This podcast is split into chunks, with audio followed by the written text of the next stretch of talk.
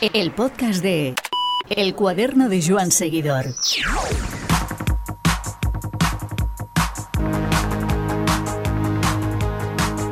Cuando se habla de ciclismo en pista en España, hay dos opciones. Empezar a repasar la horrenda gestión de la Real Federación Española de Ciclismo en los últimos 20 años o atisbar una solución que devuelva un brillo que costará mucho tiempo recuperar. Si en Tokio 2020 ya vimos dónde estaba el ciclismo en pista español, con la sola presencia de Torres y Mora, el futuro inmediato no pinta nada halagüeño. Dicho en otras palabras, la pista en España corre el peligro de caer en una depresión crónica en la que el consuelo de estar tocando fondo ni sirve ni servirá. En este viaje de 20 años y pico, España ha sido una potencia mundial del ciclismo en pista, en una apuesta que se demostró fructífera con las lejanas medallas en Atenas y Pekín. Luis Román desde Track Piste y Jaume Mas, seleccionador nacional de Atenas 2004, son testigos directos del camino emprendido para llegar a la total desaparición de España en el ciclismo en pista mundial y nos han querido acompañar para intentar ver luz muy al final del túnel. Encuentros con el ciclismo. Ya tenemos con nosotros a Luis Román, nuestro compañero, jefe de prensa muchos años en la Federación Española de Ciclismo, ahora con la web Track Piste y ha sido comentarista en Eurosport. Luis, muy buenas. Iván, ¿qué tal? Y nos acompaña también. Hablamos, de ciclismo pista. Y nos acompaña también eh, Jaume Mas, eh, seleccionador eh, nacional de pista en unos Juegos Olímpicos, eh, quizás los más fecundos de la historia del ciclismo en pista en España, que fueron los de Atenas 2004. Técnico y bueno colaborador en diferentes selecciones uh, around the world eh, de, de, ciclismo en pista. Jaume, ¿qué tal? Hola, ¿qué tal? Hola Iván, hola Luis.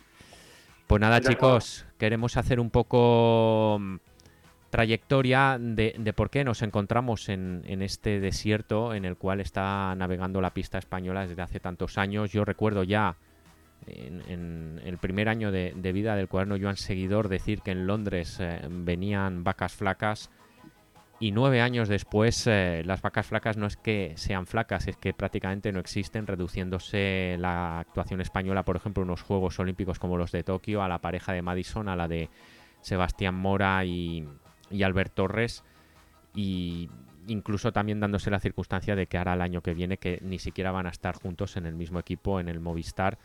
Y sobre este tema, Luis, creo que nos querías apuntar o querías eh, darnos un matiz, ¿no? Sí. Eh, sí, exacto. Es que, a ver, se, se, vendió la historia de la separación de Torres y de Mora como si fuera, pues yo qué sé, el adiós de la pareja cuando no es no es así. Se, yo en el mismo momento que se, que se supo que Sebastián no iba a continuar, miré y vi que realmente en toda su trayectoria profesional solamente habían estado estos dos años en Movistar juntos en el mismo equipo Hmm. mm. y uno anterior cuando, cuando coincidieron en el Rally británico. El resto de la mm. trayectoria lo han hecho en equipos separados y creo que no es una cosa importante el hecho de que estén en dos conjuntos distintos. ¿no? Eh, lo que sí es grave es en el caso de, de Mora que no va a tener Eso un es. calendario de calidad. Correcto. ¿no? Y, y que, bueno, de hecho ahora mismo no sabe ni siquiera el calendario que va a tener porque, porque bueno, no tiene ahora mismo un equipo profesional. Está pues ahí apurando las últimas eh, opciones que le quedan, pero claro, estamos ya a finales de noviembre y los huecos que quedan son muy poquitos. Y bajar nuevamente al, al, calendario continental, pues la verdad es que sería un paso atrás importante porque porque es cierto que, que tanto Torres como Mora han dado pues una ligera mejora, ese, ese, puntito que les faltaba, lo que pasa es que no ha sido suficiente porque otros han dado ese paso y un poco más grande, pero a lo que íbamos, eh, estamos hablando de individualidad que, como me gusta decir, como se lo oía a alguien, las hay hasta en Namibia, ¿no? Hmm. Eh, más o menos son frecuentes. Lo que pasa es que en España ahora mismo no hay un proyecto de equipos, solamente lo ha habido en contadas eh, ocasiones y en el tema de ciclismo pista, pues cuando estuvo Jauma o incluso el Street, que, que ha tenido muchas críticas, pero también era un proyecto que falló, pero era un proyecto. Y, luego pues nada esas individualidades que han ido desapareciendo porque no se han no se han cuidado por la edad y porque no han salido nuevos y, y lo que es más triste si, si Torres y Mora desaparecen ahora mismo a nivel de individualidad la única que está por ahí emergiendo es la de Eric Martorell, que es un chaval con muchas ganas, pero es que no hay no hay mucho más. Entonces el, el, el tema es bastante triste en ese sentido Hmm. y, y, bueno, eh, hasta cierto punto esperado por porque bueno, se veía venir. En todo caso, Luis, eh, gracias por, la, por el matiz y nosotros no, no, considerábamos importante que Torres y Mora corriesen en el mismo equipo, pero sí que corriesen en el máximo nivel posible, puesto que sus rivales más directos están ahí, en ese nivel, y, es el, exigible. Y si echamos la vista a, mundiales eh, pasados, siempre veremos que les faltaba ese puntito respecto a parejas como la francesa o la danesa, que sí que estaban con sus corredores pues en, equipos como el Grupama, como el Quick Step en su día, ahora de Koenig y demás equipos en los cuales estos corredores pues eh, llegaban como auténticas motos a, la pista. No obstante, si os parece, centramos un poquito el, tiro, el debate y mm, me gustaría partir de un inicio, de una foto de inicio que sería la año 2004, Olimpiadas, eh, Juegos Olímpicos de Atenas, Jauma, si quieres eh, describir cuál era la foto del ciclismo en pista entonces en España, bueno, pues creo que nos pondrá un poco de relieve lo que fuimos y, lo que estamos siendo actualmente. Bueno, eh, la, verdad es que en el yo, cuando la primera vez que, estuve en una, en una concentración de, de, la española fue en el año 2001 y fue a raíz de que el, de que el presidente entonces en aquel momento de la española pues quería, quería, aparte él era un enamorado, Manuel, Manuel Pérez, Manuel Pérez, era un enamorado de la prueba de persecución por equipos, que en aquellos momentos, pues en, Cataluña la verdad que lo, estábamos trabajando bastante bien. Siempre se había, siempre se había trabajado bien, porque los últimos, la última década, pues casi casi se batían los récords españoles, los batía la selección catalana de, en la prueba de persecución por equipos. Y en aquel momento, pues Fernando, Manolo, Pérez y Fernando Sellés, pues decidieron que, yo fuera y fue un primer día a, ayudar a la prueba de persecución por equipos que en aquellos momentos pues estaban siempre y no en aquel momento siempre estaban entre el 8 y el 9 del, mundo. Jauma, un pequeño paréntesis eh, y muy rápido, muy breve. ¿Por qué crees que la persecución por equipos, la cuarteta, es la especialidad clave del ciclismo en pista? Bueno, es muy fácil, es muy fácil y en aquel momento ya se hablaba y ahora se habla pues aún todavía más. Si te fijas bien en las grandes potencias es lo que hay. O sea, eso es un grupo de varios corredores, entre pueden de mínimo de seis a, pueden haber hasta doce en según qué países y estos todos trabajan la prueba de persecución por equipos. Eso es la base de cualquier, de cualquier equipo. A partir de este trabajo de persecución por equipos, que en todos los entrenamientos, en todas las competiciones, van por encima, van por encima de todas las capacidades que tienen, o sea, tanto de cadencia como fuerza como potencia, o sea, es, van por encima. ¿Eso que hace? Que están entrenando, están, están entrenando para competir al máximo nivel las pruebas individuales y las pruebas por equipos, también como poder, nos referimos a la Madison. Entonces, entrenando y compitiendo en persecución por equipos, tienes un tanto por ciento muy elevado de poder hacer las, las primeras, o sea, las, otras pruebas individuales al máximo nivel. Que en este caso, pues, si volvemos un poquito a lo que hablabais antes, quizá es de las cosas que faltan a estos equipos que solo participan en el Mundial con una pareja de Madison o una, o una persona corriendo los puntos, que veréis que todos los que están delante, todos, todos son integrantes de una, de una persecución por equipos. Sí, en ese sentido es curioso la evolución que ha habido en la, en la Madison, que antiguamente pues lo que se buscaba era un fondista y un hombre rápido, alguien que sprintase bien. Y ahora mismo, pues eh, obviamente esas cualidades son muy importantes, pero sí que se buscan los hombres que pertenezcan a esa cuarteta y que estén eh, pues brillando en esa cuarteta, ¿no? Lo, más claro lo tienes, por ejemplo, con, con Francia, con Thomas, que es un excelente persecucionista y es un hombre clave tanto en el Union como en el como en la Madison, ¿no? Y, entonces, en ese sentido, se ha cambiado un poco el, dibujo, pero bueno, las cualidades básicamente son las mismas y todo ese entrenamiento, como bien dice Jauma, eh, es fundamental para, para brillar en esas otras pruebas de, de, fondo. Retomando lo que decías, Jauma, estábamos en, en tu entrada en la, en, la, en el combinado nacional eh, para ayudar con la cuarteta en 2000-2001, ¿verdad? Sí, bueno, la primera vez fue en el 2000, fue en el 2001, principio de 2001, ya había pasado el mundial de, que hicisteis en Manchester, ¿de acuerdo? Entonces yo llegué y bueno, lo primero, ya digo, el primer día fue aparecer allí y, ir a ayudar en la prueba de persecución por equipos. La verdad es que a nivel de, de, corredores, ten en cuenta que cuando llegas allí y, te encuentras a corredores mundialmente famosos, ganadores de mundiales, muy buenos, muy buenos, muy buenos. A Joan Llaneras. Luego, exacto, Llaneras, Isaac Galvez, Ruiz y me he quedado Zamora, ¿de acuerdo? Sí. Y pero eh, también estaba, bueno, estaba el, grupo de velocidad, que luego ya os comentaré, pero que llegas allí y ves que hay, hay buenos, buenas individualidades, pero en cambio la persecución por equipos en aquel momento estaba un poquito, mm, bueno, de, lado, no dijéramos, eran, eran corredores pues que la verdad es que dicho por, por, por gente que había en aquel momento en la federación, pues no tenían respaldo porque, porque no eran, según ellos, no eran campeones del mundo.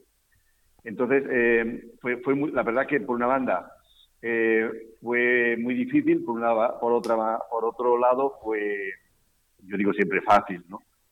De acuerdo. Entonces, eh, nosotros como estábamos trabajando en, Barcelona, aquí en la Colección Catalana, pues entonces yo lo que llegué el primer día, pues llegué con, una carpeta llena de, ideas, ¿de acuerdo? claro, cuando llegas allí, en principio piensas que, que, aquella federación debe ser la, repera, ¿no? Porque medios, o sea, ten en cuenta que es la selección olímpica. Y bueno, llegas allí, pues te, empiezas a, ver lo que hay y dices, bueno, pues aquí hay mucho que hacer porque no, no, había, no había mucho, mucho trabajo de base. ¿De acuerdo? Entonces, cuando llegas a una carpeta llena de, ideas y de, y, de, y de cosas a hacer, te das cuenta de que podemos mejorar mucho. Yo me acuerdo la cara que en aquellos momentos, cuando a mí me presentan a una persona que yo no conocía que yo la primera vez que lo, que lo vi fue un poquito como de decir, bueno, a ver, a mí yo soy muy celoso con mi trabajo. Me presentaron a, a Eloy Izquierdo, que fue, una, fue fundamental para el trabajo que hicimos, ¿de acuerdo? ¿Por qué? Porque yo llegué con todas mis ideas y le plasmé a él todo lo que quería hacer y él pues le dio su vertiente docente y su vertiente para, para prepararlo todo entonces, claro, cuando ya digo, cuando llegamos ahí el primer día a una habitación, que me acordé de toda mi vida, las caras que pusieron los corredores, que eran los equipos, solo el equipo de persecución, cuando les, dije lo del trabajo de fuerza, más de uno se quedaron mirando de unos a otros y, hubo pues, pues incredulidad. Incredulidad, sí. Trabajo de fuerza. Estamos hablando que no hace muchísimos años, ¿eh? ¿de acuerdo? Entonces, cuando, cuando hacemos esto del trabajo de fuerza, cuando ponemos en, marcha un, proyecto, lo que estábamos haciendo ya nosotros, que era trabajar la fuerza, la cadencia, la velocidad por, diferentes, en diferentes entrenamientos, eh, hacer unas, nuevas tablas de desarrollos, hacer un programa de trabajo, incrementar las horas de entreno, pero a su vez eh, rebajar las horas de los días de concentración. Se hacían concentraciones de 15 días. 15 días. Los corredores acababan hartos de, estar allí y en la mayoría de veces eran improductivos. ¿De acuerdo? Eh, hacer, una estructura de, equipo y confiar en la gente que estaba, darles la idea de que, teníamos unos objetivos en, unos años, rebajar, rebajar un tiempo para colocarnos entre los cinco o cuatro mejores del mundo. Luego, poner unos criterios y lo más importante, aparte de poner los criterios, cumplirlos. Eso fue indispensable y luego entrar mucho en el tema del material, muchísimo en el tema del material, y luego crear un, staff. Un staff, o sea, quiero decir que, que una vez yo que llegué, no que fueran, no, no que no fueran profesionales, ni que fueran, pero busqué lo mejor para, para nosotros. Eso fue lo primero, lo, lo primero que me encontré y lo primero que empezamos a hacer. Luis, eh, ¿cómo recuerdas aquel tiempo? Bueno, pues eh, una selección que fue creando ilusión, podríamos decir, ¿no? Yo yo estuve en, en, aquellos mundiales y poco a poco pues se veía ese trabajo, se veía cómo se iban incorporando y también se veía pues una unidad de grupo que fue muy importante y que bueno ahora en Tractiste que he estado hablando pues con bastantes de aquellos protagonistas, con Sergi, con Castaño, eh, pues me, decían que era fundamental ese, ese trato humano que tenían y sobre todo pues el liderazgo de, de Jauma y que les llevó pues a, conseguir esos resultados, ¿no? Me acuerdo pues ese, esa medalla de bronce conseguida en el Mundial de Melbourne y luego repetida en, en, los Juegos Olímpicos donde yo ya no podía ir porque eso eran palabras mayores, pero sí a los mundiales eh, por lo menos podía ir y, claro, eh, se cambió totalmente la, dinámica. Lo que fue una pena es que, un año más tarde se acabase el sueño pues por culpa de, un error administrativo imperdonable que bueno, no viene al caso ahora incidir en todos esos temas, pero que nos dejó sin ir al siguiente campeonato del, del mundo en el año 2005 en Los Ángeles, porque no, no se clasificó así de, de claro por no acudir a una prueba, ¿no? Pero bueno, eh, lo que estábamos diciendo es que se cambió esa dinámica, veíamos que estaban ahí, como decía Jaume, que todavía no ha hablado y supongo que hablaremos, la velocidad también estaba ahí en plena pujanza con, con Salvador Meliá, con José Villanueva, con, con Escuredo y pues ahí también en, en las medallas y, y bueno, pues éramos una de las selecciones potentes, éramos una de las selecciones referentes. Es cierto que faltaban muchas cosas todavía a nivel de material, pues a nivel de, de medios, ¿no? Que, que, no eran ni mucho menos los que los que podía tener selecciones punteras ya en aquella época, como Gran Bretaña, como Australia, que ya empezaban a ser las que más, más se destacaban. Pero bueno, se competía, se competía sobre todo dignamente y con opciones. Y si a eso le unimos luego pues la individualidad de, de Joan Llaneras, pues eh, ¿qué quiere? Faltaban todavía las féminas por incorporar, pero pero bueno, es lo dicho, eh, era una de las de las mejores selecciones del mundo. Aquella selección Jauma tuvo momentos muy ingratos y sobre todo de criterio, ¿no? Que tú dices el eh, eh, incluso pues bueno, malos rollos con, con Isaac Galvez, con con Joan Llaneras y sobre todo conseguir eh, poner la cuarteta española eh, y a partir de ahí alimentar el resto de pruebas individuales tan alto con cuatro corredores que eran, entre comillas, desconocidos. Y, o sea, te, a ver, eh, esto daría para otro podcast, ¿no? Eh, el por qué, por qué pasó todo esto, porque hay mucha gente, mucha gente que, que, puede que por la, sobre todo por, no por la ignorancia, pero por no, por no ponerle freno a ello, pues no, no saben lo que realmente pasó, ¿no? Pero por ejemplo ten en cuenta que yo al final solo pude disponer de los corredores que, que pude disponer. O sea, en, en, aquellos momentos, pues yo me acuerdo que hasta había había había un, un corredor que estaba estaba a un nivel muy alto, que era Sergi, pero los demás, por ejemplo, y dicho por porque por algunos que luego hasta fueron seleccionadores, que el equipo era un bluff, que era un, nada, que con eso no íbamos a ningún sitio. Entonces lo que lo que lo que hicimos fue darle muchísima confianza. Ten en cuenta que una de las bases de todo, de todo este equipo es decirles a los corredores a dos años, a dos años vista que van a ser fijos para una Olimpiada. Eso es fundamental. ¿Por qué? Porque os vamos a dar trabajo, os vamos a dar método para llegar a, ser de los mejores, los mejores del mundo, llegar a la Olimpiada. Pues el objetivo que teníamos era, era bajar el tiempo bastante. Eh, entonces, eso fue fundamental. Y ten en cuenta que hubo, hubo corredores, como el caso que, que, yo he visto corredores que, que al final eran superclases, pero en aquel momento nadie confiaba con ellos. Y hasta te puedo decir que corredores como, por ejemplo, y yo me lo, me lo, me lo quería y me lo quiero mucho, como Charlie Castaño, eh, hasta, hasta con órdenes de que no lo llevara yo a ninguna concentración por problemas que tenía, que porque su padre era, era, era, era, un, era una persona que se metía mucho con la federación y a mí mm. me, me llegaron a prohibir que llevara a Charlie Castaño una, a una concentración. Charlie Castaño pues eh, mejoró muchísimo, pero no por nosotros, por el método, o sea, lo que hablamos antes, el método de trabajar todos juntos mejoró muchísimo y llegó a ser líder de una, de una Volta a Cataluña después del Sí, señor. De, de, sí, señor. Y que no la ganó porque se pusieron de acuerdo casi todos, todos. los equipos de World Tour. Estaba en Kaiku, sí. Exacto, pero entonces luego, por ejemplo, en, encontró un gran nivel la Maestro, tenía un buen nivel, muy buen nivel, que fue una pieza fundamental, que ahora os explicaré luego una una anécdota muy buena de él, Guillermo Ferrer. Teníamos, tuvimos una baja que fue determinante también porque teníamos, confiábamos mucho con, con David Montaner, no pudo ser y al final tuvimos que, que tirar de, de, un, de, de, un, corredor que, que, era también fue, yo digo mucho indispensable, pero perdonad, ¿eh? para, para la cuarteta como fue Carlas Torrent. Eh, y llegamos a, a, hacer las pruebas y siempre lo teníamos muy claro, éramos un equipo y ahí fallábamos todos, ganábamos todos, podía, porque yo me acuerdo de una llamada que Luis estaba delante del, del presidente el presidente Manuel López cuando, cuando hicimos medalla de bronce y lo primero que preguntó, ¿quién se ha quedado? ¿Quién se ha quedado de la cuarteta? ¿no? Porque llevábamos siempre tres. Sí. O, o, intentábamos llegar siempre tres. Y no, eso, a veces el que se quedaba, a veces el que no acababa la prueba, había sido el mejor corredor. Porque claro. había sido el que nos había puesto en tiempo. Y todo eso, toda esa confianza que, que se dio a los corredores, fue pues lo que nos hizo poder llegar a, a, ser de los mejores equipos del mundo. Y en aquellos momentos estábamos a un segundo y medio de una medalla de oro. tanto en mundiales como en olimpiadas. Madre y eso fue, eso fue muchísimo, muchísimas, muchísimas horas. Y al mismo tiempo, Luis, un grupo de, de velocidad que acompañaba.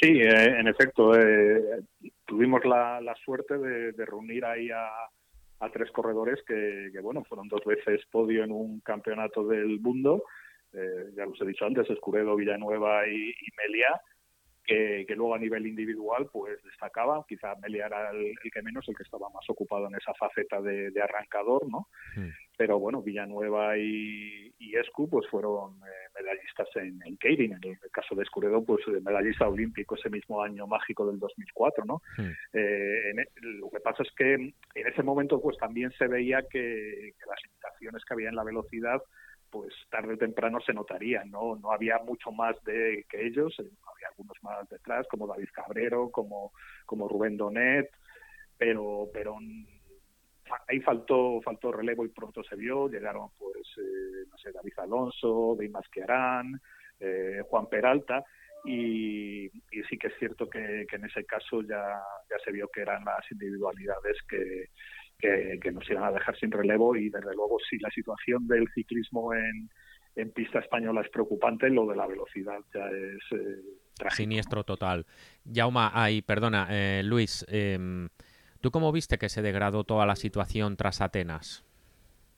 Bueno, la, la, primera era lo que estaba comentando, el, el año 2005, ¿no? El mundial mm. que podía haberse lucido, porque, bueno, los, los mundiales eh, posolímpicos tienen eh, pues una doble visión, ¿no? Hay muchas selecciones que empiezan a trabajar en un relevo, que dan descanso a sus favoritos y luego están las más modestas o las más discretas que, que lo que intentan es aprovechar ese, ese tirón pues para para ganar medallas en, en, ese año en que hay en teoría menos competencia, ¿no?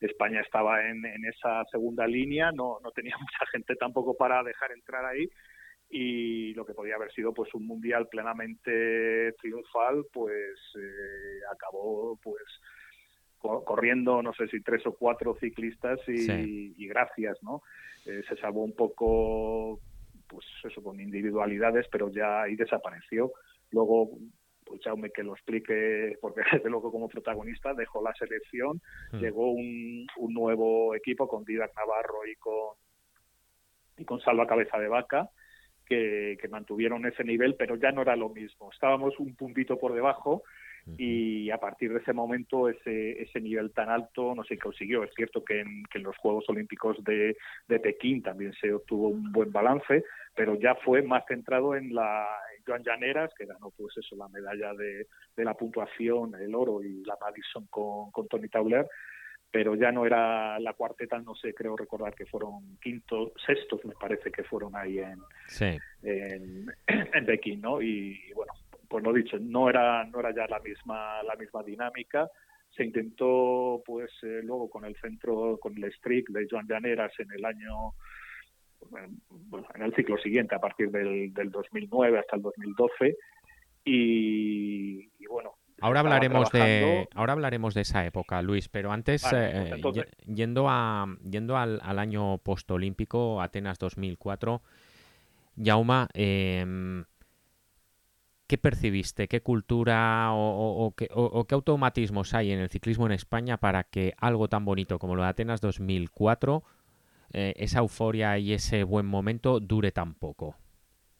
Eh, mira, yo, yo te voy a hacer muy realista en lo que, en lo que creo que, pasaba. ¿no? Eh, ten en cuenta que, que yo, si, y lo puedo decir muy claro, eh, una de las personas más maltratadas que hubo durante, no después del 2004, eh, antes del 2004, eh, está hablando ahora mismo, ¿no? Eh, tuve, tu, fueron muchísimos problemas. Yo te voy a, te voy a hablar en, primera persona, pero tuvimos muchos problemas, ¿no? Eh, muchísimos problemas que, que, hasta te puedo decir que los, los mismos corredores que, te, que tenía eh, no le llegaron, ¿de acuerdo? Porque una de las bases una de las bases es que el corredor no tiene que comerse todos los marrones. Claro. Pero me los comí todos yo, ¿no? En este caso, y ya voy a hablar en primera persona. Eh, eso me, me, costó que nosotros, yo y ya digo, una, y una, una, una, de las personas que puedo decir ahora mismo que, que es mi mejor amigo y mi segundo padre, eh, con el hoy. Ten en cuenta que nosotros rechacemos en el, eh, justo después de ganar el Mundial de, o sea, de, hacer ganar el Mundial de, persecución individual con Sergi y hacer tres medallas más en un Mundial sin medalla de llaneras, que eso es importantísimo por, el, por lo, que se, lo que se estaba trabajando con, con todos los demás corredores, ¿de acuerdo? Porque al final todo esto que pasó en, sobre todo en, ya no en el 2003, no el 2002, dar cabida, usar los criterios, ten en cuenta que, que por ejemplo nosotros en el 2003 dejemos de correr con el equipo bueno de velocidad el Campeonato de Europa en Valencia, ¿sabes? O sea, para, para preservar y para poder tener una, un buen mundial o una buena olimpiada. Se tienen muchísimas cosas y de esto, pues el que salió más perjudicado en este caso fui, fui yo, ¿no? Pero, por ejemplo, estamos comentando de que, de que todo lo que se, lo que se hizo, todo, nosotros eh, dimitimos, dimitimos justo después del Mundial de Melbourne, ya no renovamos el contrato y cuando acabó, las, cuando hacíamos la cuarta medalla en, en Atenas, nosotros nos miramos y lo tuvimos clarísimo que no seguiríamos. ¿Por qué? Porque sabíamos que no iban a cambiar muchas cosas, como se fue. O sea, no se, no se incrementaba el presupuesto, ten en cuenta que muchísimo material, muchísimas cosas se consiguieron a base de regalos y a base de, amigos que teníamos en las elecciones, porque eso sí que también tuvimos que hicimos hicimos muy buenas muy buenas amistades, ¿de acuerdo? Pero todo eso se, ya, ya, se, ya se veía venir. Nosotros ten en cuenta que la carta de despedida y es, y es una y es una es un, es un proyecto que ha pasado de mano en mano, pero ahí se ha quedado. Si tú lees un proyecto que teníamos desde 2005, 2005, 2012, verás la realidad de lo que pasó. O sea, fue que no se hizo ningún cambio, no se hizo ninguna, ninguna inversión en, ese equipo y ese equipo fue degenerando. A tu juicio, Jauma, eh, ¿qué cambios, o si tuvieses que decir en tres, cuatro cosas que crees que se tendrían que haber hecho al, tren de esas ah, cuatro medallas que, que, cayeron para la selección española en Atenas 2004, ¿qué cambios que crees que se tendrían que haber hecho o qué, o qué cosas se tendrían que haber introducido? Bueno, si, al final era muy fácil, si al final era, era, era eh, coger todo lo que todo lo que habíamos hecho, plasmarlo, porque estaba plasmado, y seguir la trayectoria. O sea, ten en cuenta que la base era trabajar con las territoriales, trabajar con toda la gente que está trabajando en toda, en todas las, en todos los velódromos y en todos los sitios que no hay velódromo en, en España, tener una unificar, unificar trabajos, y eso tirarlo para adelante, sobre todo digo, en la base de, las persecuciones, en la base de, las velocidades por equipos y trabajar de cara a, lo que están, están haciendo, es, es, copiar de lo que están haciendo fuera. Pero en aquel momento, estoy hablando del 2005, era, a ver, ¿qué habéis hecho? Ten en cuenta una cosa, y os voy a decir una cosa ahora muy, muy, muy triste. Nadie ha preguntado lo que se hizo. Nadie se ha preocupado lo que se hizo. Nadie todo el mundo, cuando hablas con, la gente, y eso, y eso es así, todo el mundo dice que eso fue suerte, que eran muy buenos corredores y que eso fue suerte. Qué suerte, ¿no? O sea, durante toda la vida hemos tenido una o dos medallas y luego llega, llega una, una, unos juegos y hacemos cuatro. Hmm. No, es, no es casualidad, no es casualidad. O sea, lo que dicen, contra más trabajo, más suerte tengo, ¿de acuerdo? Y eso ese es uno de los problemas. Nadie se ha preguntado, oye, ¿qué, ¿cómo se hizo? ¿Qué hiciste? Nadie, nadie lo ha preguntado. Les digo, todo el mundo, y te puedo decir que quien, hay, hay quien se benefició de esto, pues, oye, no, no, no, eso se hizo porque había grandes corredores, joder, fíjate, estaba Castaño, estaba Escobar, estaba estaba Torren, estaba Maestro, estaba tal, estaba no sé cuántos. Bueno, pero eran, eran corredores que competían contra Bradley McGee, contra Bradley Wiggins y que, no eran cojos. por ¿eh? ejemplo, tú, tú, tú miras la trayectoria y sí, sí, hay, mira, hay un pico que dice, qué suerte que tuvimos, ¿no? Sí, sí, y esa suerte se ha acabado. Ya no existe la suerte, o sea, no, no, no fue suerte. Entonces, ese es uno de los problemas, ¿no? Que aquí luego ha habido, ha habido muchos, ha habido mucha gente que se ha, querido meter ahí dentro, eh, esto lo hago yo y esto no, no, no, es muy difícil. Yo digo, no, no, yo no, soy, no soy la, soy la hostia, ¿me entiendes? No lo soy, ni muchísimo menos. Me tengo que rodear de un, buen equipo, como todo el mundo. O sea, aquí nadie solo no hace nada.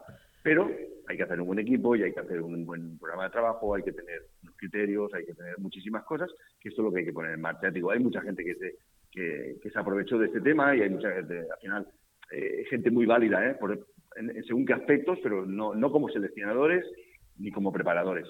Y eso es lo que nos ha ido pasando durante estos años. ¿Tú, Luis, detectaste ese, eh, esa falta de método se fue desvaneciendo con lo que vino después y, un poco preveyendo lo que el escenario al que íbamos y al que actualmente estamos teniendo? Bueno, yo mm, depende, o sea, eso fue una cosa eh, que, tiene razón Jaume en lo que dice, porque era su proyecto, era su trabajo, y luego pues eh, fue algo que se quedó ahí olvidado y hubo otras personas que, que cogieron sus propias ideas, pero, pero diferentes, ¿no?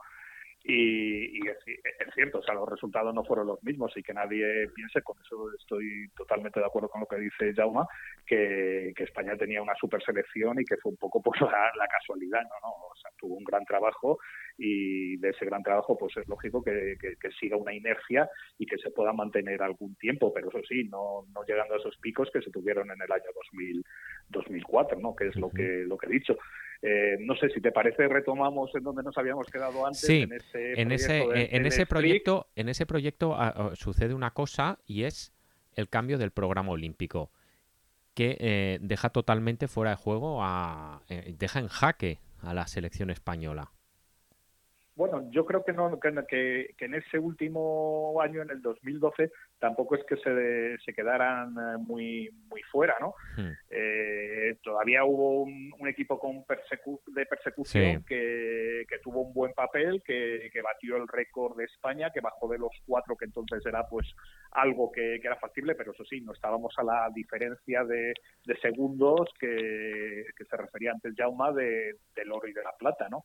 Eh, pero bueno, en ese sentido yo creo que sí se salvó, se salvaron los, los muebles y, y bueno, se intentó construir algo que se pareciese a lo que estaban haciendo otros países muy distinto de lo que de lo que contaba antes Jaume, por supuesto, con otras eh, referencias y que quizás con demasiados medios, pues posiblemente. Yo no soy de los que de los que puedo decir, joder, pues el street fue un fracaso o el street fue un super éxito. Yo sé que fue una idea que se hizo con muy buena voluntad, por primera vez con medios, pero que también se cortó radicalmente, en este caso por la situación económica. Se mm. terminó, no hubo más dinero y allí se, se cortó. ¿Qué, ¿Qué hubiera pasado? Eh, si hubiera seguido unos años más, nunca lo sabremos, ¿no? Eh, es lógico que... ¿A ti la inercia que tuvo el Strict, eh, a dónde crees que hubiese conducido en haber pasado la pues, crisis pues, financiera? posible, posiblemente algo bueno, ¿no? Tenemos que ser optimistas porque estaban los mejores medios que había en España en ese, en ese momento y... eran medios homologables a lo que había fuera? Algunos, parece sí, parece ser que sí, parece ser que sí, ¿no?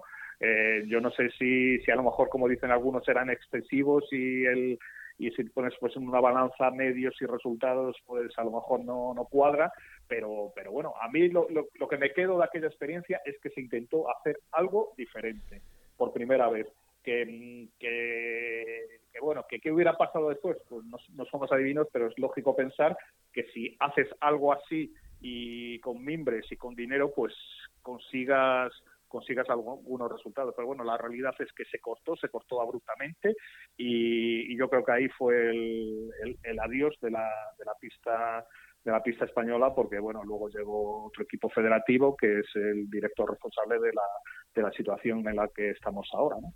Antes de entrar en, esa, en ese ciclo, Yauma, eh, a, tu, a tu entender el STRIC em, podría haber tenido recorrido, el concepto era el correcto, a tu entender, ¿eh? Solo esto es totalmente subjetivo. a ver, Sí, a ver, eh, yo creo que el, el, proyecto era un buen proyecto, pero, eh, siempre tiene que haber un pero, eh, yo, yo, en vez de haber hecho un streak en Palma de Mallorca, ¿de acuerdo? Hubiera hecho uno en Palma de Mallorca, por supuesto, pero hubiera hecho otro en Valencia, hubiera hecho otro en Barcelona, hubiera hecho otro en, Valladolid, otro en, Valencia, otro en Murcia, ¿de acuerdo? Hubiera, hubiera lo que estábamos hablando antes. O sea, eh, no puedes centrar.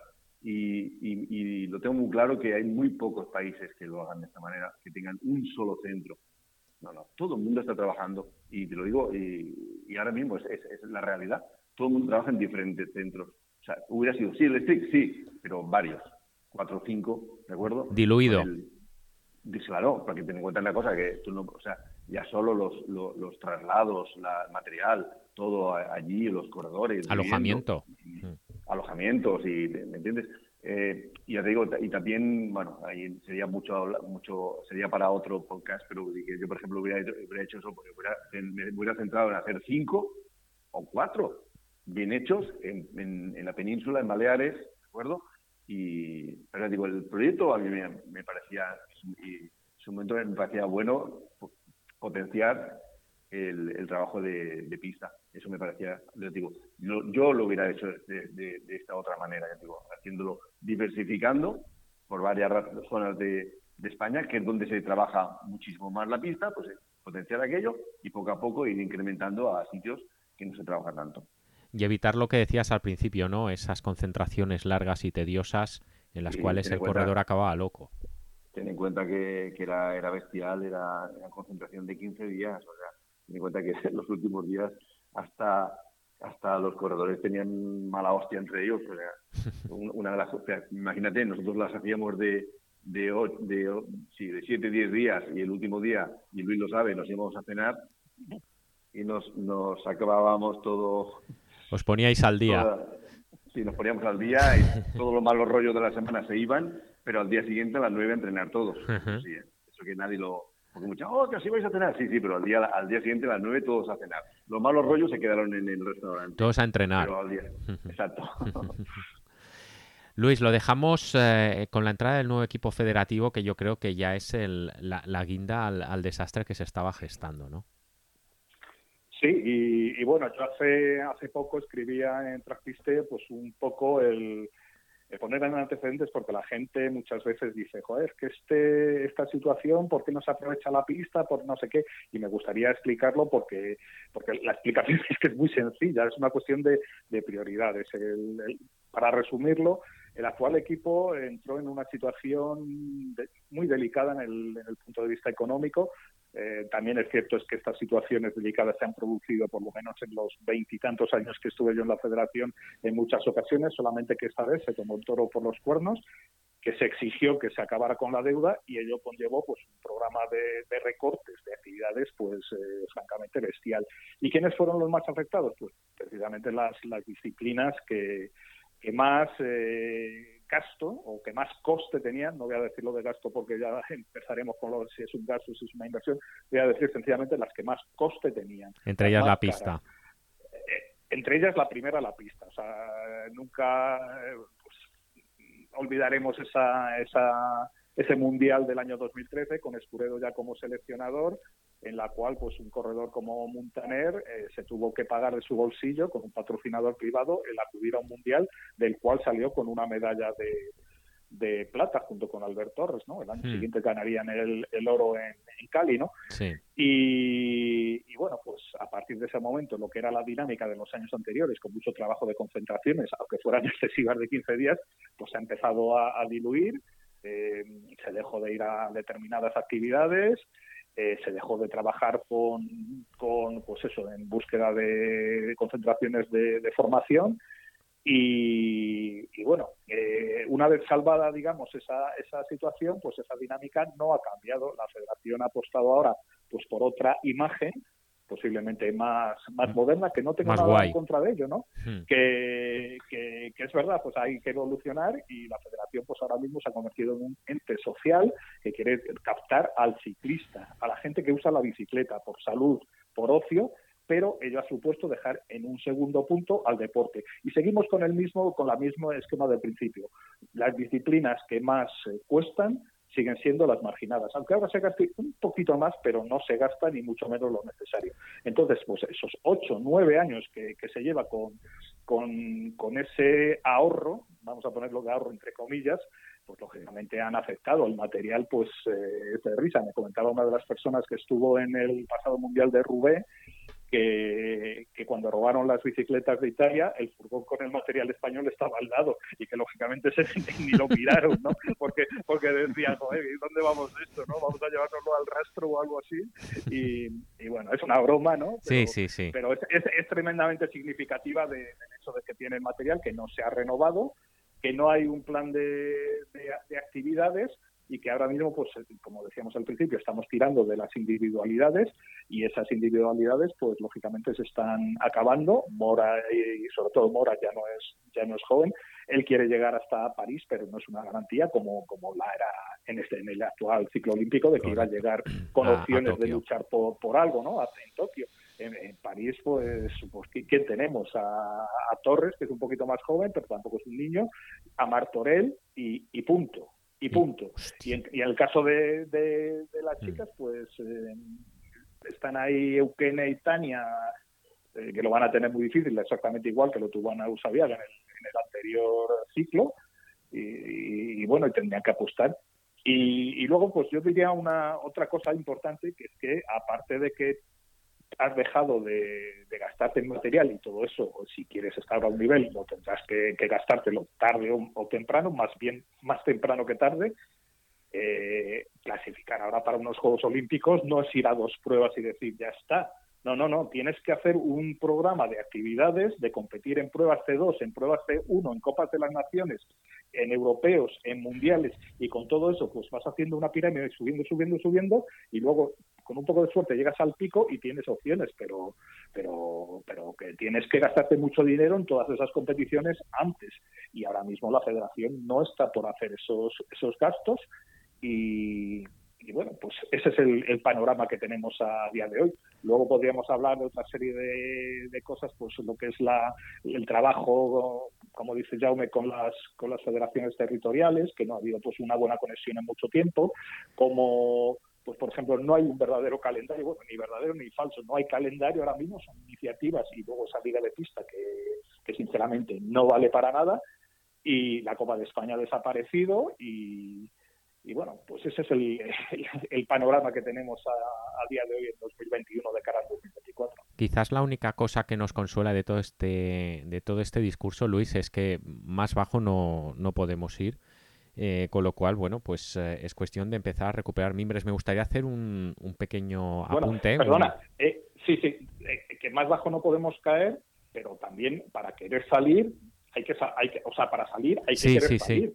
Y si, si, tú estás instalado en una dinámica en la que crees que lo en época valle, ¿no? lo bueno y lo tuyo es lo que funciona y que es esa perspectiva la que quieres dar tú a tu federación, pues eso, haciéndola una entidad eh, bicicletista y no una entidad deportiva ciclista, no sé, creo que las palabras son significativas, eh, ¿para qué vas a cambiarlo? Está claro, está claro. Darle un empujón. Entonces, Podemos caer en, en una atonía, en, en, una, en un encefalograma plano de que las personas que tienen eh, posibilidades de, decirle a la federación, oye, vamos a cambiar porque, porque hay que cambiar, porque una federación deportiva, antes de todo, es una federación, es una entidad que se encarga de la actividad eh, deportiva. a nivel internacional. Luego, pues puedes añadirle todo lo que quieras, puedes añadirle quedadas, puedes añadir para fomentar el ciclismo de mujeres, que me parece, y vuelvo a insistir, muy correcto, que puede fomentar la seguridad vial, que me parece perfecto, que puedes fomentar todas esas historias, pero lo primero ha de ser la actividad deportiva eh, de alto nivel. Y si, entonces, si todas las personas o todas las entidades o todos los actores que, que, influyen en la federación se ponen de acuerdo y obligan, entre comillas, a la federación a que cambie ese rumbo, se podrá salir. Si se sigue así, ¿no? Entonces, eh, ¿quiénes son esos actores? Pues, pues, todos lo sabemos, desde, desde las entidades deportivas de este país, las federaciones territoriales, hmm. eh, los mismos corredores y, bueno, porque luego estamos ahí, pues ese grupillo de, locos que nos gusta la pista, que hablamos, que nos intercambiamos eh, eh, lloros muchas veces, otras veces alegrías, otras veces, eh, no sé, proyectos, pero nosotros no, no somos los, los actores, salvo que se nos, bueno, se nos integre, no, porque yo no soy nadie, pero se los integre pues en una comisión de pista que realmente funcione para sacar adelante. Pero insisto, todo esto tiene que ser porque se quiera cambiar. Si no se quiere cambiar, el, el esquema es perfecto ahora mismo. Lo que estamos... Eh, antes, Luis, eh, quería comentar, quería hacer un pequeño apunte y es también en, la inercia ganadora que la pista tuvo en, el ciclo del 2004 al 2012 principalmente, eh, hay que añadir también los éxitos de, chicas como Leiro Levarría, medalla en, en Pekín y también eh, podios y, victorias de, de Yema Pascual. Es decir, que la inercia era también de ciclismo femenino que por ahí también podría haber crecido algún otro tipo de, brote. Eh, Jauma, viendo cómo están las cosas, viendo además em, que em, y como bien apunta ahora Luis, y como el año pasado recuerdo una conversación que tuvimos con Javier Mínguez, hablaba precisamente de esa vertiente social en la que se ha embarcado la, Real Federación Española de Ciclismo, eh, me consta o, quiero pensar que en el Consejo Superior de Deportes, como ente responsable después de, que España saque los mejores resultados eh, a nivel internacional y en especial unos Juegos Olímpicos, tendría que tomar cartas en el asunto.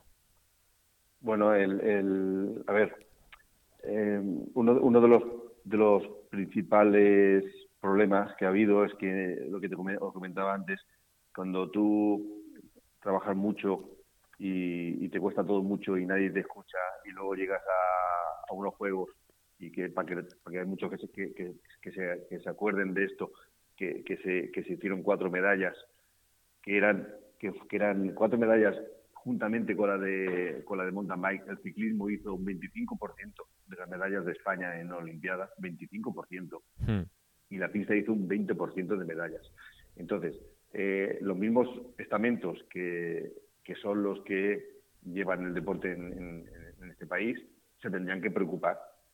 Pero no ahora, no, en su momento. O sea, cuando tú pasas de un 20% a, pasas a, bueno, en Pekín ya se hizo también un, sobre un 18, un 19% de las medallas, porque se hicieron tres, ¿de acuerdo? Tú tienes que empezar a preocuparte cuando haces tres, ya, eh, cuidado, ¿qué, pasa? No, o sea, eso, eso tendría que, tendría que ser tendría que ser así. O sea, se tienen que preocupar no cuando hay la debacle. Ahora es muy difícil de explicar el qué. O sea, por ejemplo, lo que decías tú antes, eh, y creo que es una frase de Groucho más que dice que estando al lado del precipicio hemos dado un paso adelante. Solo nos falta eso ya, ¿sabes? Ten en cuenta una cosa, que lo que hablamos antes, sobre todo el, el tema este de que ya no se puede vivir de las medallas individuales, ten en cuenta que nosotros cuando hacíamos medallas, sobre todo individuales, era porque no estaba tan potenciado el trabajo en, equipo. Sí, habían potenciado en equipo, en, pero ahora, por ejemplo, para ganar una Madison tienes que ir a 60 por hora, mínimo. 60 por hora toda la carrera. En chicas está, está pasando lo mismo y va a pasar lo mismo. Si no tienes un equipo de persecución que no, que no se apuesta por ellas, ya no va a haber, ya no, ya no verás ninguna corredora ni cubana, ni, ni, checa, si no tienen un trabajo de equipo detrás. Entonces, todo esto se basa en que los, los que mandan se tenían que haber preocupado antes y ahora se tienen y están a tiempo, porque ahora, por ejemplo, a París no, no, es muy difícil, nunca te digo no, porque eh, ahora mismo hay muy buenos corredores y hay muy buenas corredoras para trabajar para el futuro. A corto plazo es muy difícil, pero se, tiene que empezar a trabajar y es ahora cuando tendrían que darse cuenta, si no se han dado cuenta antes, ¿no? porque yo no, no lo dudo, pero va, de, lo que, de lo que ha pasado. ¿Qué ha pasado? Pues esto, pues oye, pues vamos a ponernos, igual que muchas veces ellos, ellos dirigen a una federación para que funcione, yo creo que es el momento de que ellos digan, a ver, ¿qué tenemos que hacer? Vamos a ponernos a sentarnos con los actores que haya que haya en, este país para, para reflotar esto y, tirar para adelante un, programa, un proyecto y, todo lo que haga falta para, para ir para adelante. Lo han hecho muchos países. Ten en cuenta que hay países que ahora están triunfando que hace seis años no existían. No existían. Italia, sin ir más lejos que tantas veces lo hemos hablado, ¿no? La envidia que tenían desde Italia por España y, ahora es absolutamente al revés, ¿no?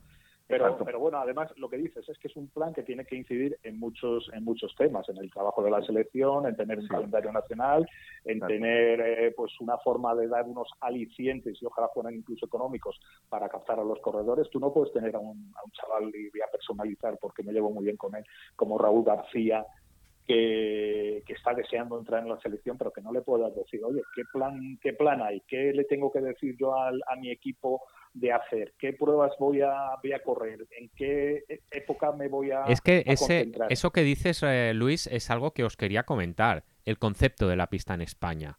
Y el concepto de la pista en España entre las personas que, por ejemplo, dirigen equipos. Eh, ¿Cuál es? Pues mira, es que para mí está muy claro y para, para todo ese grupillo que, te refería antes de, gente que tenemos inquietudes, que hablamos, que filosofamos, que mm. muchas veces pues no hacemos dar, nada más que dar vueltas como el hámster, pero, pero bueno, algo terminará saliendo si nos quieren escuchar y si nos quieren hacer, ¿no?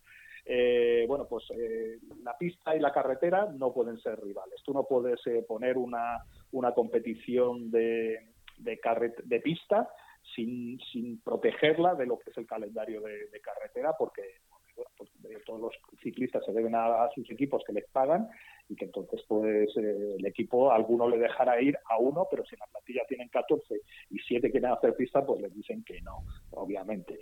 Pero ¿qué es, qué es lo que pasa? Pues eh, tienes que, que, tener unos ciclistas objetivos, como decía Jaume, de 6, 10 o por ahí, que estén en esos equipos profesionales, que puedan crecer como corredores de pista y de carretera en esos equipos profesionales y que durante X semanas al año la federación les dé una ayuda, les dé una paga o si no les puede dar una, una paga, una ayuda, por lo menos que le dé un beneficio a ese equipo para o, una obligación, cada uno que, que, se lo ponga o que lo articule como quiera, ¿no?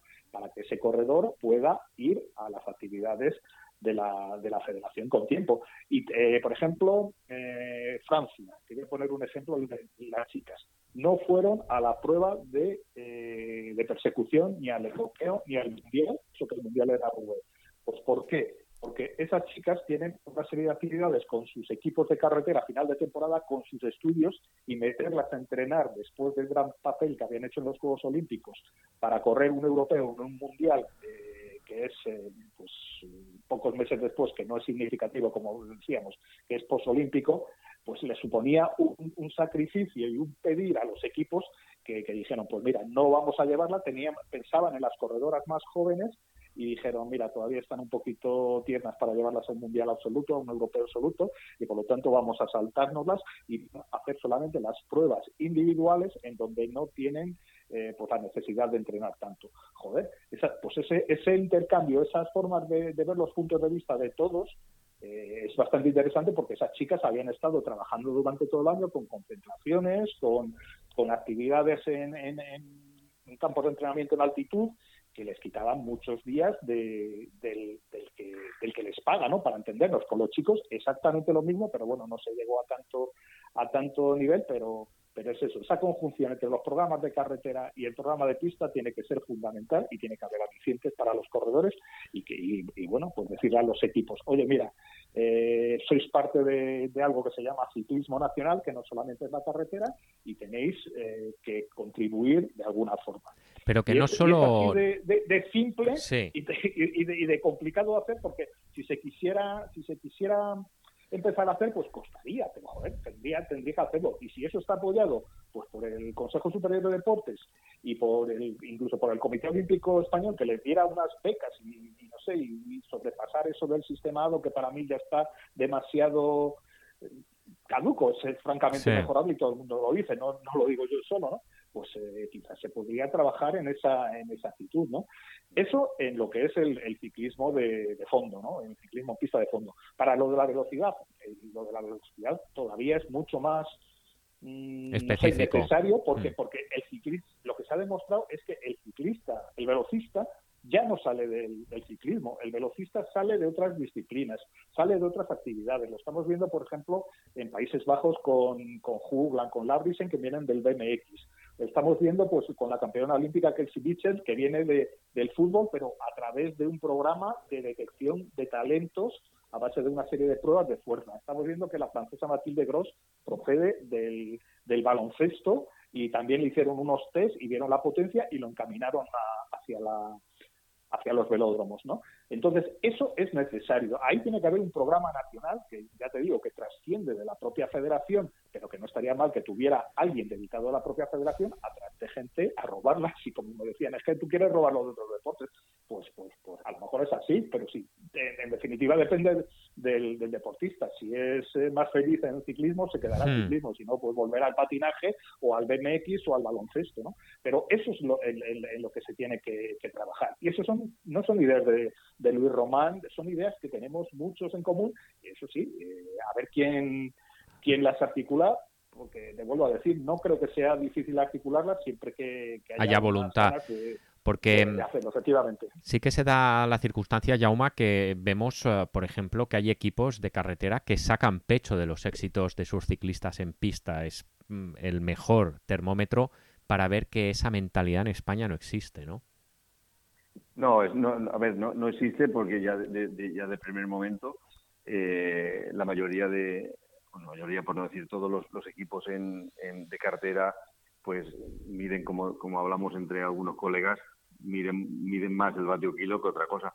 Entonces, eh, buscan pues corredores con unas, bueno, con, pues, que sean escaladores, corredores, ¿sabes? Eh, corredores que, que tú ves que están corriendo en equipos World Tour de fuera, que, aquí en España pobres no hubieran, no hubieran pasado de, juniors, ¿vale? Por, su estructura, ¿no? Por, que, que, pesan un 80, unos 90 y, y son pesados para subir turmalets y para subir puertos imposibles como hacen los de la Vuelta a España, pues aquí eh, nos vamos a eso. Entonces, cuando tienen, tienen corredores que, precisamente pues Movistar, de los mejores corredores que tiene, son, son corredores de pistars de, de juniors, ¿de acuerdo? Pero luego, en cambio, no van, no van a buscarlos. O sea, si, por ejemplo, hay equipos que ya están fichando directamente de la pista, y luego pues ves que son equipos que están, están arriba en, las clasificaciones del World Tour.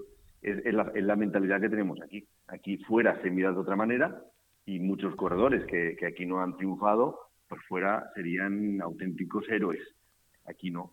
Y corredores, y también te voy a decir corredoras, o sea, corredoras que aquí tenemos, que, le metemos le metemos carreras que, que con, tres, cuatro puertos y, que no, y que no, pues, yo digo por su la complejidad que tienen no, no, no, no, no suben tanto, pues estas corredoras pues tienen que ir al extranjero y luego el extranjero triunfan.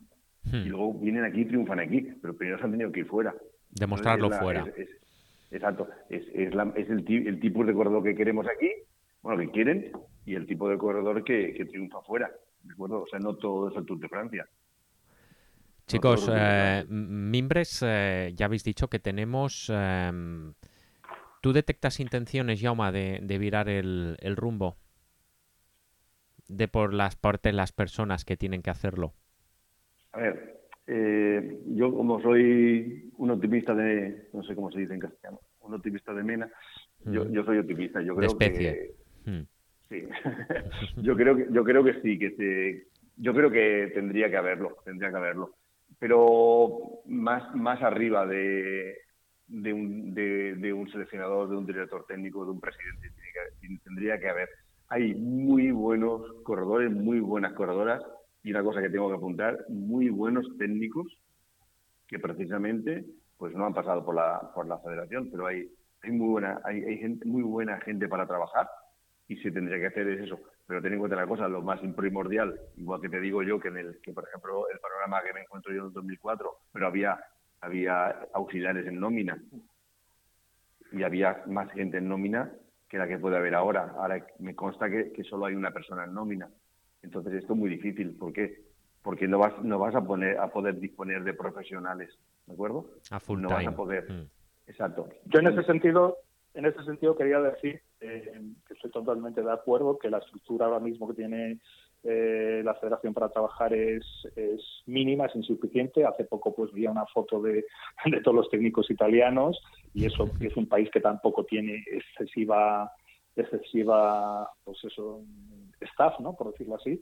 Pero joder, está solamente Juan Martínez Oliver. Eh, ha estado solamente eh, durante un tiempo Raúl Mena eso sí con, con ayuda de, de Salva Meliá. Ahora Oliver ha querido abrirse a los a los eh, técnicos territoriales y les ha convocado pues para que vayan. Algunos han aceptado, otros no, cada uno tiene sus motivos, pero eso no es una eso no es una solución. Eso esa colaboración, digamos, tendría que estar en otra vía a través de una comisión. Lo que tiene que haber es un equipo federativo y no puede haber solamente un seleccionador. Para mí es fundamental que haya alguien dedicado a la velocidad esa captación y en ese trabajo específico que es muy distinto del de la persecución y por lo menos debería haber pues un auxiliar que que se centrase en, el tema de, los juniors, ¿no? de los más jóvenes, o dividirlo como hacía Italia entre hombres y mujeres. No sé, cada, son esquemas que cada uno lo tiene. Pero de todas formas, eh, eh, vemos que solamente hay, hay un, técnico en España y que luego, pues, eh, por arriba tampoco está la, mejor estructura, ¿no? Eh, si se ha tenido esa filosofía, yo pienso que hay que cambiar esa estructura de arriba para, para que funcione lo de abajo, eso está, pero que muy, muy, muy claro, ¿no?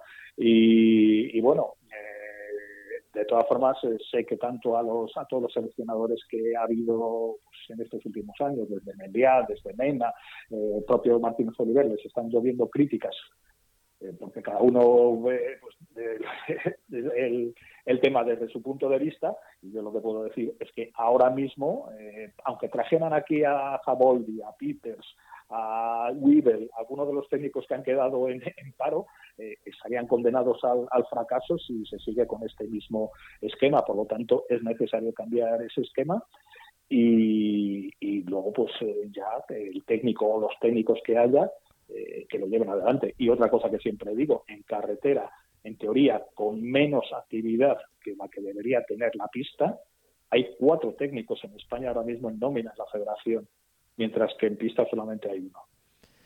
Ahí estamos. Eh, lo que hace falta es una buena, una, como digo yo muchas veces, una buena pizarra.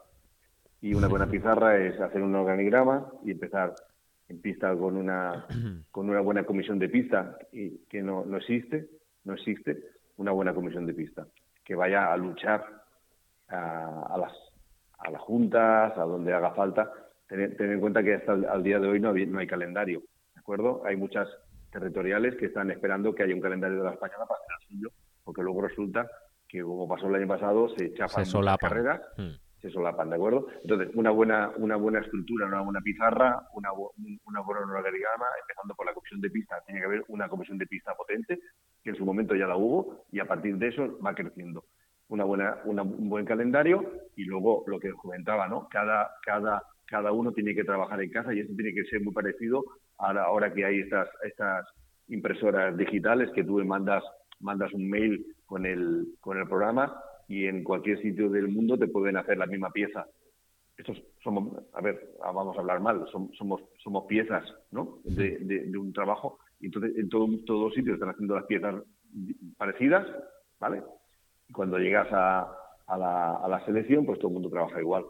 Hmm. No es ningún, eso no es ningún secreto. Lo que no puede ser es que es que los corredores lleguen y a, una concentración, eh, material diferente, eh, maneras de, hacer las pruebas diferentes, maneras de, haber entrenado las pruebas diferentes, porque tú, por ejemplo, lo hemos comentado siempre, tú coges a los, a los cuatro mejores persecucionistas de España y los metes en una persecución por equipos y será un desastre, será un auténtico desastre, ¿de acuerdo? Pero no hace falta que sean los mejores corredores de persecución, pero sí que tienen que estar conjuntados. Y eso al final es la base yo ya digo, me guío siempre por la persecución por equipos porque ahora, ahora vuelvo a decir lo mismo de antes. O sea, si tú tienes un equipo conjuntado, eso va, va, va a funcionar. Va a alimentar el resto. exacto. Yo tengo mucha amistad con, con, los italianos y italianas y con alguno más, pero que las chicas eh, están, están luchando entre ellas para ganarse un puesto, pero luego son las primeras que se alegran de que vaya otra y que lo vaya a hacer tan bien como ella o mejor que ella. Eso, eso es, una de las bases. Aquí, al final, eh, muchas concentraciones habían sido el palo y la zanahoria, a ver quién iba más deprisa y a ver quién iba a, competir. Y luego, cuando iban a competir, pues pasaba lo que pasaba, como en su momento pasó con, con, los, con los auténticos paracaidistas. Y eso, al final, es crear, es crear una, una buena base y guiarte por ello y, y, o sea, y, y pensar que, que, estás haciéndolo bien para cuando llegues a hacer, hacer lo que has hecho. Al final, tú tienes que llegar a un campeonato y no tienes que estar pensando si tienes que arrancar, si no tienes que arrancar, si tienes que ir segundo. Eso tienes que haberlo entrenado ya. Eso ya es, es, entrenable. Tú no puedes llegar a un sitio y no puedes llegar a una concentración y no saber ni lo que tienes que hacer. Pero eso no es culpa, yo siempre lo digo lo mismo, no es culpa del que está allí, es culpa de todo el organigrama, no es culpa de él. Aquí, a mí me, había pasado en mi época, me venían chavales de, de alguna zona joder, macho, que no sabían rodar.